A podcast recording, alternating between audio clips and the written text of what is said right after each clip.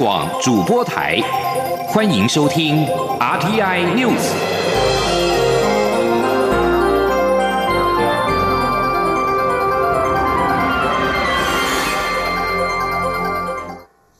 各位好，我是主播王玉伟，欢迎收听这节央广主播台提供给您的 RTI News 新闻。首先带您关注，美国联准会今天维持现有的超低利率政策，显示美国当局希望看到更多经济复苏强化的证据，才会考虑放松对经济的支持力道。至于通膨上升，联准会官员则是把它归因于暂时性的因素。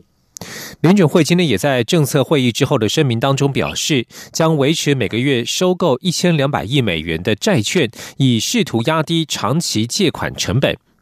在联准会决策出炉之后，美股随后以小跌作收，道琼工业指数下跌一百六十四点，以三万三千八百二十点作收；标准普尔五百指数小跌三点，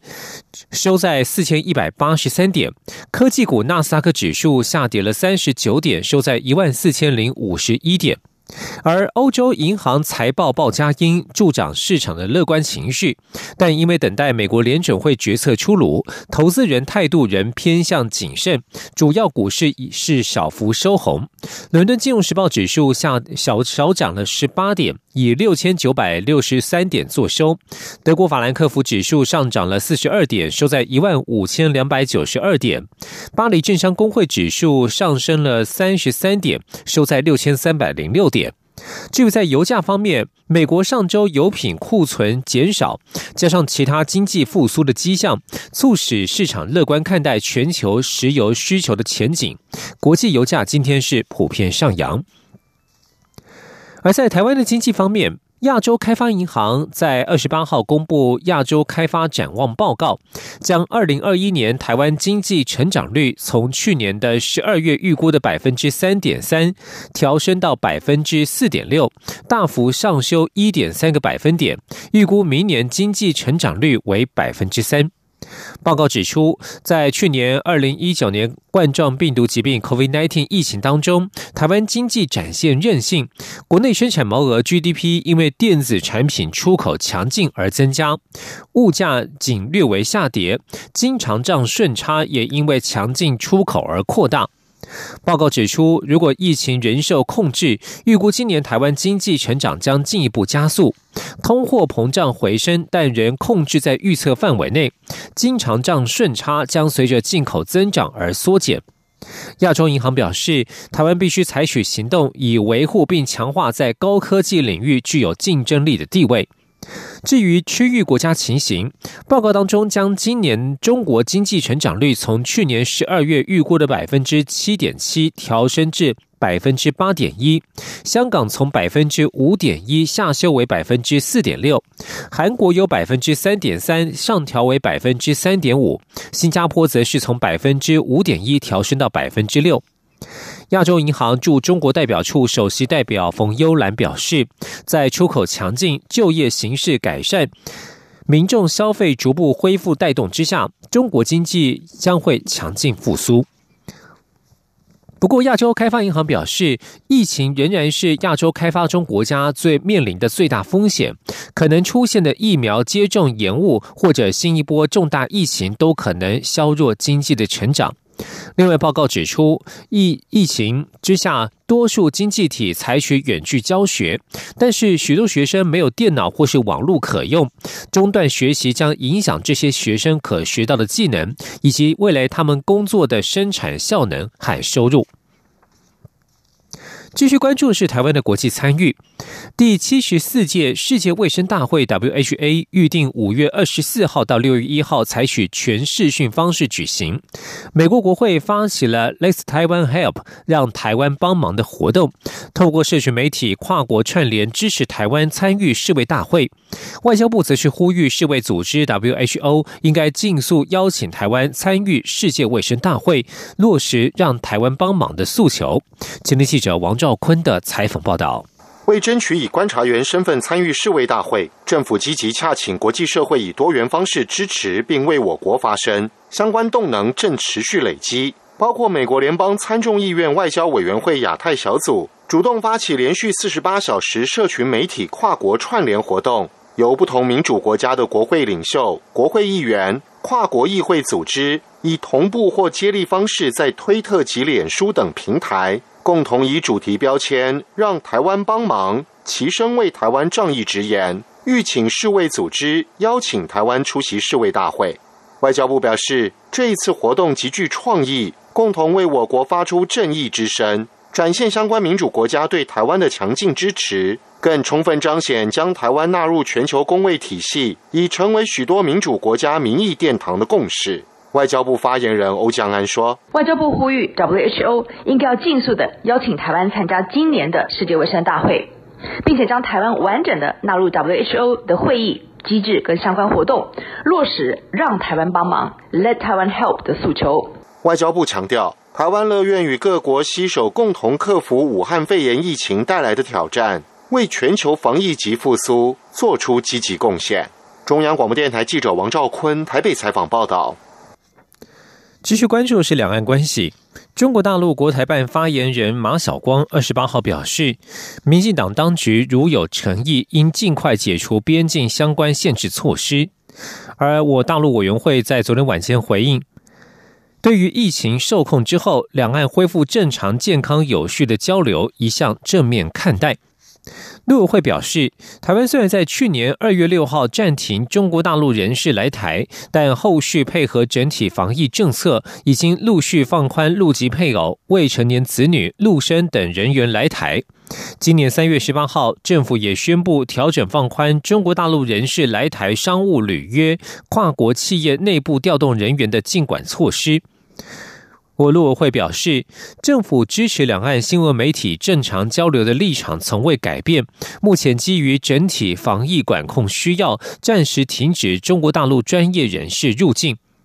另外，陆委会也提到，将配合整体防疫政策，针对来台接替的陆媒驻点记者申请案件，持续与文化部提供相关的协助，在本于分流分重、井然有序的原则之下进行个案审查，并且做出妥适的安排。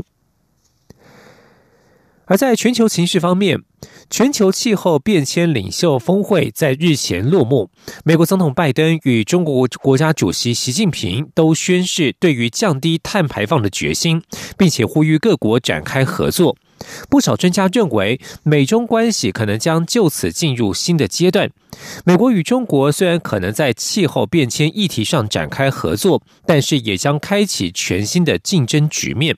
请听以下的专题报道。一起听世界，欢迎来到一起听世界，请听一下中央广播电台的国际专题报道。在四月二十二号世界地球日的这一天，全球四十国领袖参加了美国所领导的一场气候领袖线上峰会。拜登与习近平这两个世界两大经济体的领导人也罕见同框。两人也在开幕演说中各自做出对抗气候危机的承诺。拜登在演说中宣布，美国要在二零三零年前将温室气体排放量比二零零五年减少百分之五十到百分之五十二，减碳规模是前总统奥巴马承诺的两倍，展现了美国重返气候议题的雄心。习近平则是重申，中国在去年做出的承诺，会在二零三零年前达到碳排放的高峰，并设定目标在二零六零年前实现碳中和。在这场峰会召开前。美国气候变迁特使凯瑞十四号访问上海，与中国气候变化事务特使谢振华进行会谈。尽管美中紧张关系持续，但双方在会后发表共同声明，强调两国将合作对抗气候危机。不过，在不少专家眼里，美中原有的竞争态势并未改变，只是走往新的方向。南华早报报道，欧洲环保智库 E 三 G 的高级政策顾问曾楚熙表示，中国和美国都将气候问题视为其内政及外交政策的优先议题。我们正在目睹全球气候领袖地位竞争的开端。英国《卫报》认为，拜登先前就已表态会对中国采取竞争、对抗、合作三个原则。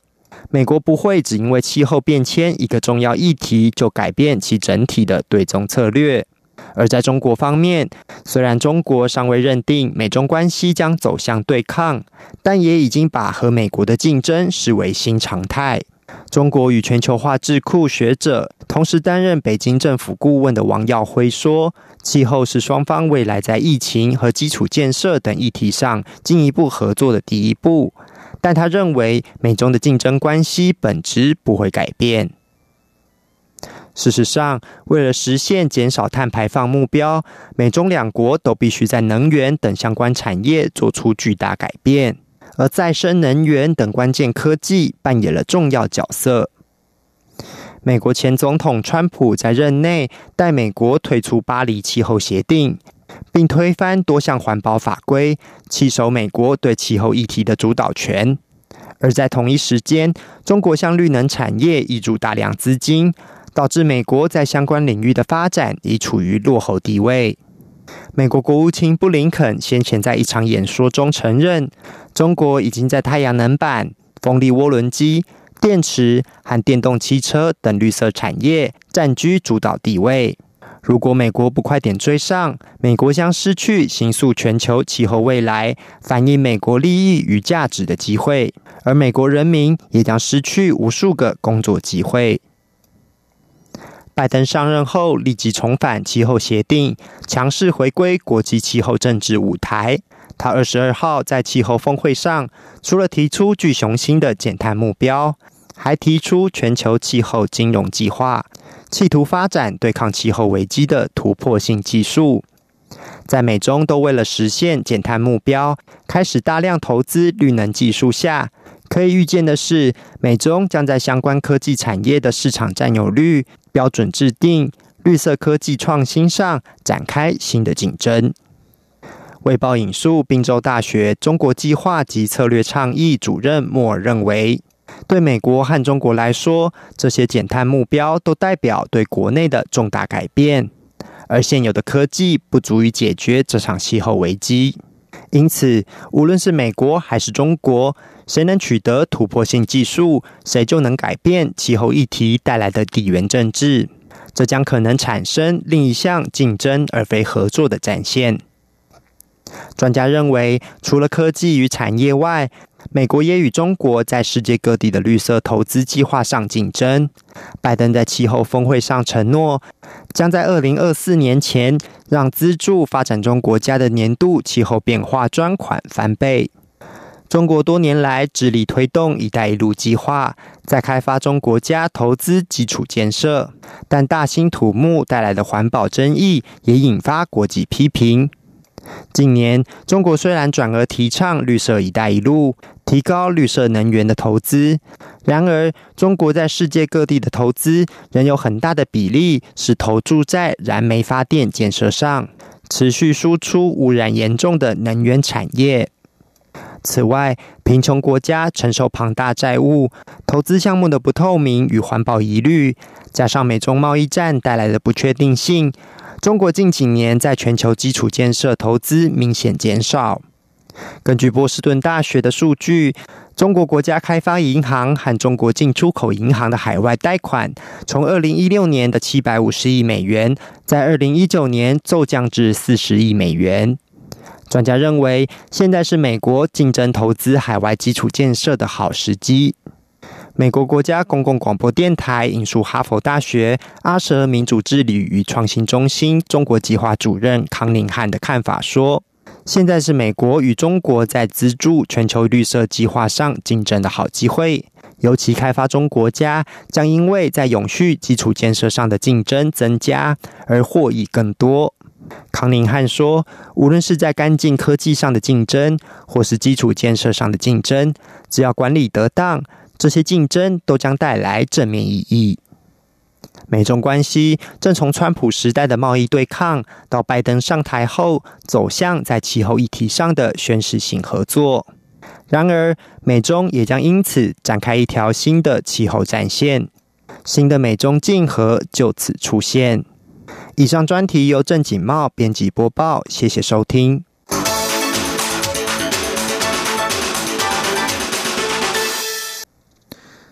欧洲联盟二十八号公布一份报告，表示俄罗斯与中国媒体有系统的尝试破坏各界对西方国家 COVID-19 疫苗的信任感。这项攻势意图分化西方国家。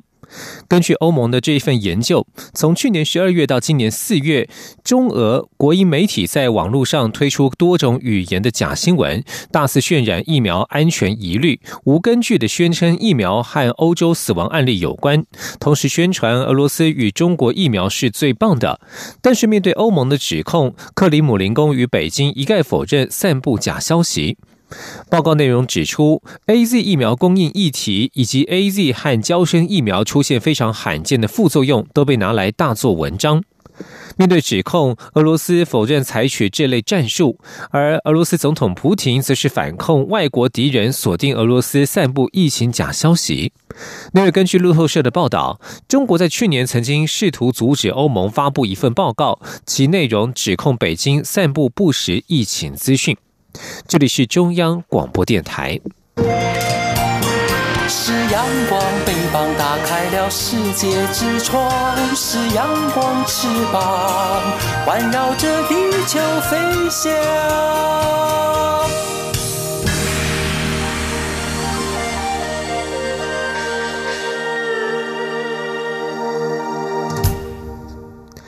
各位好，我是主播王玉伟，现在时间是上午的六点四十六分，欢迎继续收听新闻。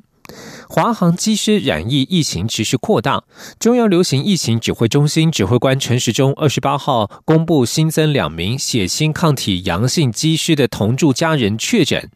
对于华航机师染疫案是否为本土感染，陈时中强调，目前看来个案之间的关联性不高，比较可能是在外站染疫。前天央广记者刘品熙的采访报道。华航机师染疫案在扩大，疫情指挥中心扩大裁减一千两百七十九九名华航前舱机师。指挥官陈时中二十八号下午在记者会中表示，目前已裁减近八成，共一千零一十四人，并没有新增确诊者或血清抗体阳性者。不过，针对二十七号公布的三名未确诊过但抗体呈阳性的机师，指挥中心也裁减其家人，其中一名机师的妻子 PCR 阳性。就读桃园西门国小的女儿，则是血清抗体 IgG 呈阳性；另一名机师的三名子女，其中就读林口康桥学校的儿子 PCR 检验阳性，另两名子女则是血清抗体 IgG 阳性。指挥中心专家咨询小组召集人张尚纯指出，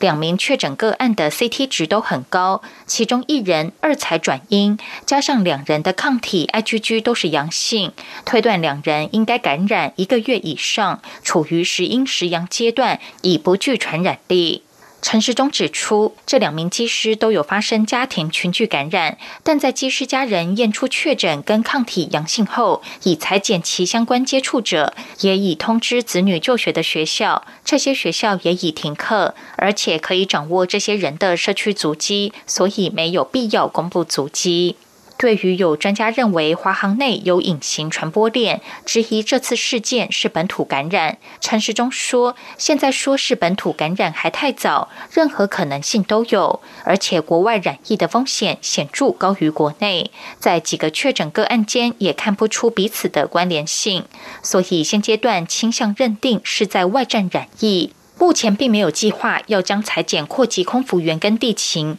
至今也没有证据显示社区内有传播风险。就是，我们在判断，就是说，这个疫情比较高的区域跟疫情比较低的区域，那当然是在疫情比较高的区域染疫的可能性相对的高。啊，我只是认为这样子。啊，所以我们整体的方向是认为在国外这样的染疫，好传到它里这个机师里面去。那况且我们在机师机师之间也抓不到它的一个传播链。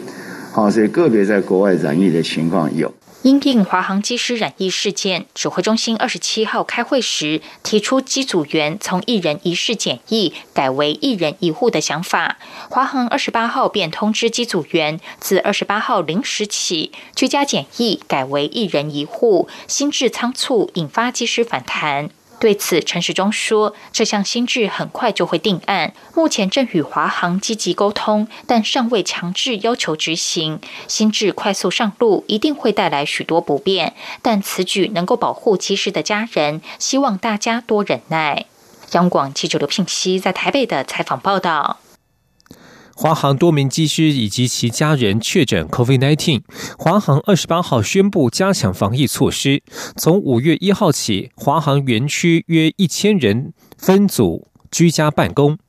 华航表示，先前已经执行分区办公，将会在加强宣导卫教资讯，持续加强消毒范围以及增加清扫消毒的频率。另外，华航从今天起朝机组员返台居家检疫处所一人一户的方向进行，并且依照机组员需求安排检疫旅馆。后续将依照中央流行疫情指挥中心居家检疫政策滚动调整。另外，在昨天，另外一名新增的本土案例是一名七十多岁的男子，日前替在居家检疫的哥哥送餐时，违规进入住处扶起跌倒的哥哥而染上疾病。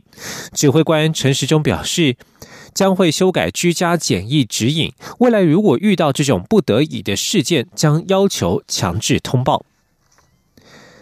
继续关注台铁的改革。针对台铁安全、安定、转型三大改革方针，交通部长王国才在今天在二十八号于立法院交通委员会进一步说明，就是在第一年先针对台铁安全及财务包袱进行改革，接下来两年则是在财务安定以及员工安定的情况之下，持续与台铁员工及工会进行沟通，逐步在第三年比照中华邮政公司及桃园机场公司完成。台铁国营公司化。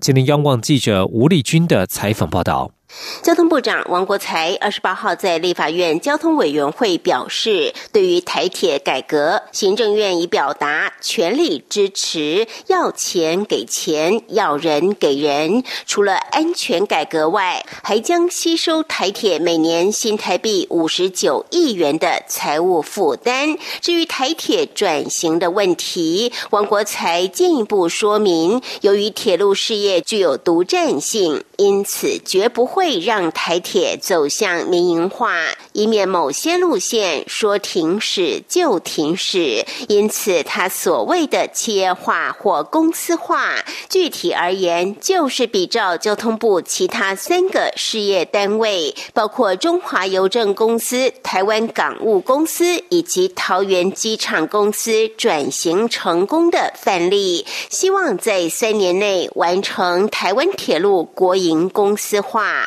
他说：“他也国营公司化三年完成，那第一年就是安全跟财务包袱，那第二年就是有很多跟台铁员工的沟通，包括他们未来的薪资、未来的转变，比如说他的权益完全都不变。如果公司经营有成，收入还可能增加，这个是我们初步的一个想法。那的确，公司化过程中，除了组织制度的制定以外，有很多是沟通。所以我心目中是三年台铁局就变成一个国营的。”台湾铁路营运公司，王国才指出，转型成国营公司，绩效好的话，年终可领到四个多月。但台铁因为是行政机关，没有绩效奖金，年终只能领一点五个月。而且台铁无论大小建设，通通要往上报到交通部，甚至行政院，缺乏公司经营的弹性。但国营公司的董事会。可以做出很多决策，包括组织调整也比较有弹性，只要改变公司章程即可。因此，台铁国营公司化之后，整个组织将更有效率，员工也会更有士气。中央广播电台记者吴丽君在台北采访报道。继续关注环境议题。国民党主席江启臣二十八号在国民党中常会表示，驻日代表谢长廷故意混淆核灾污染废水和反应炉冷却水的差异，自失国家利益，一味替日本护航。政府应该撤换谢长廷，并且积极争取参加福岛核废水第三方监管机制。前天记者王维婷的采访报道。驻日代表谢长廷针对福岛核废水的发言引发议论。国民党主席江启臣二十八号在国民党中常会表示，驻日代表谢长廷故意混淆核灾污染水和反应炉冷却水，自失国家利益，一味护航。政府应该撤换不适任的驻日代表，并争取加入福岛核废水第三方监管机制。江启臣说：“无视周边国家口径一致的反对，忽视。”日本国内渔业团体的抗争，持续放任甚至认同驻日代表谢长廷先生刻意混淆核灾污染水与反应炉冷却水的差异，更是民进党自私国家利益、一味护航讨好的荒谬劣行。我们要再次呼吁，民进党政府应该向日方提出正式的抗议，撤换不适任的驻日代表。江启臣表示，四月二十七号是核四封存七周年，但封存不等于解决问题。今年更是民进党前主席林义雄创立核四公投促进会三十周年，核四存废需由人民做最后决定。另外，为了推动反莱猪和公投榜大选公投案过关，国民党宣讲列车五月四号从新竹出发，六月走向街头，将举办三百场街头宣讲。国民党文传会副主委郑兆兴表示，目前主动表达愿投入街头接讲者非常踊跃，包含各地议员、意见领袖的讲师，共一百八十八人。届时也会记录接讲状况，上传到 YouTube，声量高者给予奖励。中央广播电台记者王维婷采访报道。关注司法焦点。时代力量立委邱显志二十八号晚间指出，从民进党台北市党部评委召集人赵应光的儿子赵介佑的网络旧闻显示，怀疑赵姓男子曾在警局违法面见借题的嫌犯。警政署对此表示，已经成立专案小组进行调查，违者严办。民进党台北市党部评委召集人赵应光的儿子赵介佑疑似涉嫌刑案被声押。市党部二十七号表示，党员严重影响民进党名誉及形象，依党章及纪律评议裁决条例规定予以处分。有网友发现赵介佑脸书三年前曾经发布一篇图文，内容疑似为一名嫌犯，而且手拿便当，内文标注他自己以及署名洪少的账号。邱显示质疑：借题嫌犯可以面见亲友吗？难道这是警局的特殊服务？是否是警方帮忙借题人犯，好让亲友直接会面？警政署应该启动调查，向国人说明清楚。对此，警政署在昨天晚间发布新闻稿回应，警政署已经成立专案小组调查有无违失情事，如有违法情节，一律严责就办。针对松山警分局中仑派出所监视器画面被删除一案，警政署指出，已经伤害到全体警察长期的努力所建立的执法威信和形象。署长陈家清也深感痛心，此案已经指示督察室查扣相关人员手机等证物，送刑事局辨识，并且调阅相关通联以还原真相。如果有其他远景涉案，一定严办到底，绝不宽待。继续关心国际消息，曾经参与阿波罗十一号登月计划的美国太空人柯林斯于二十八号辞世。享其寿九十岁，家属在推特上证实了这项消息。一九六九年七月十六号，美国执行阿波罗十一号计划，搭载三名太空人升空，并且在七月二十号成功登陆月球。这三个人分别是阿姆斯壮、艾德林和柯林斯。当年由艾德林和阿姆斯壮驾驶的登月小艇“老鹰号”于一九六九年七月二十号登陆月球。阿姆斯壮在几个小时之后踏上月球表面，柯林斯则是留守在月球轨道上的母舱“哥伦比亚号”。哥伦比亚号是三名太空人返回地球的唯一交通工具。美国前纽约市长朱利安尼的律师二十八号表示，联邦调查员凭借着搜索令搜查朱利安尼在纽约市的公寓。朱利安尼在卸任市长多年之后，又担任美国前总统川普的私人律师。根据《纽约时报》报道，联邦干员没收了他的电子装置，加强对朱利安尼的刑事调查。曼亨顿检方目前正持续调查朱利安尼在乌克兰的商业往来。朱利安尼以前两名商业伙伴帕纳斯和弗鲁曼已经被控违反政治现金规范和其他罪名。帕纳斯和弗鲁曼曾经出力协助朱利安尼在二零二零年美国大选前挖掘不利于现任总统拜登以及其儿子韩特的资讯。两人还涉入检方所称让时任美国驻乌克兰大使凡诺维诺契被开除的行动。以上新闻由王